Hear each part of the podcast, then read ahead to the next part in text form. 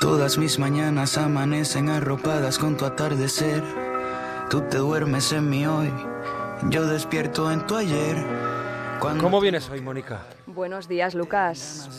Pues hoy vengo con jet lag. Tengo el ánimo cambiado, los pies a destiempo, el estómago del revés. Llego con ganas de aterrizar en nuevos destinos. Vengo con el cuerpo en carne viva, buscando nuevos aliños. Dentro de los accidentes imprevistos y las posibilidades, eventualidades, choques estelares, la casualidad ¿Hay mejor sensación que tener jet lag? Piensen en ese estado de revuelo, pero sobre todo piensen en todo lo que implica. Jet lag significa no dormir, cambio horario, implica partir, viajes largos, algunos felices, otros más amargos. Y tú, aquí, Jet lag cuando llegas, cuando alcanzas tu objetivo. Jet lag cuando no esperas, cuando te atropella el destino.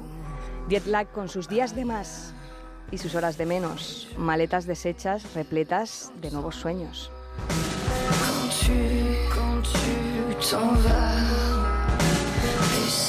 Piensen por un momento, ¿a quién no le viene bien viajar? ¿Es eso posible? ¿Alguien es capaz de no aprender, de no enriquecerse?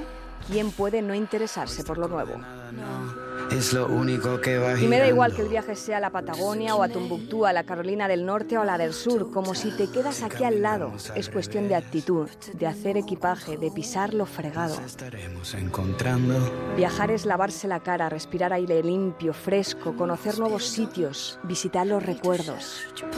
Viajar es sumar cuando la resta nos sale de menos. Viajar es multiplicar experiencias, fantasías, oportunidades. Viajar es dejar a un lado divisiones complejas con decimales. Yo no digo nada, pero lo voy a hacer. No soy amiga de los consejos, pero verán, por una vez. Viajar es un pasaporte a nuevas vidas. Háganlo cuando puedan, donde puedan, con quien quieran, solos o acompañados, con días de solo nublados, al extranjeros o al pueblo de al lado. Pocas cosas reportan tantos beneficios, tanto rédito vital.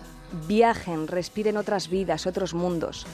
En coche, en tren o andando, hagan caso al instinto, no miren para el costado. Den la vuelta al mundo aunque no puedan moverse demasiado. Lean, escuchen música, vean una película, vayan al teatro, hagan lo deseado. Viajen, viajen a lugares inesperados.